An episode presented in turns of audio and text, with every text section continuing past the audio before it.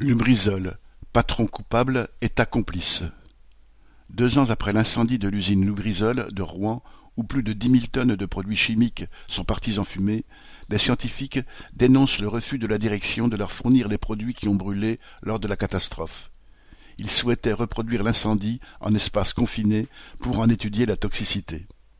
Au même moment, et visiblement sous la pression de Lubrizol, le président de l'université de Rouen, ancien vice-président chargé des partenariats et des relations avec les entreprises, a annulé à la dernière minute une journée d'études universitaires sur l'incendie prévue le 27 septembre.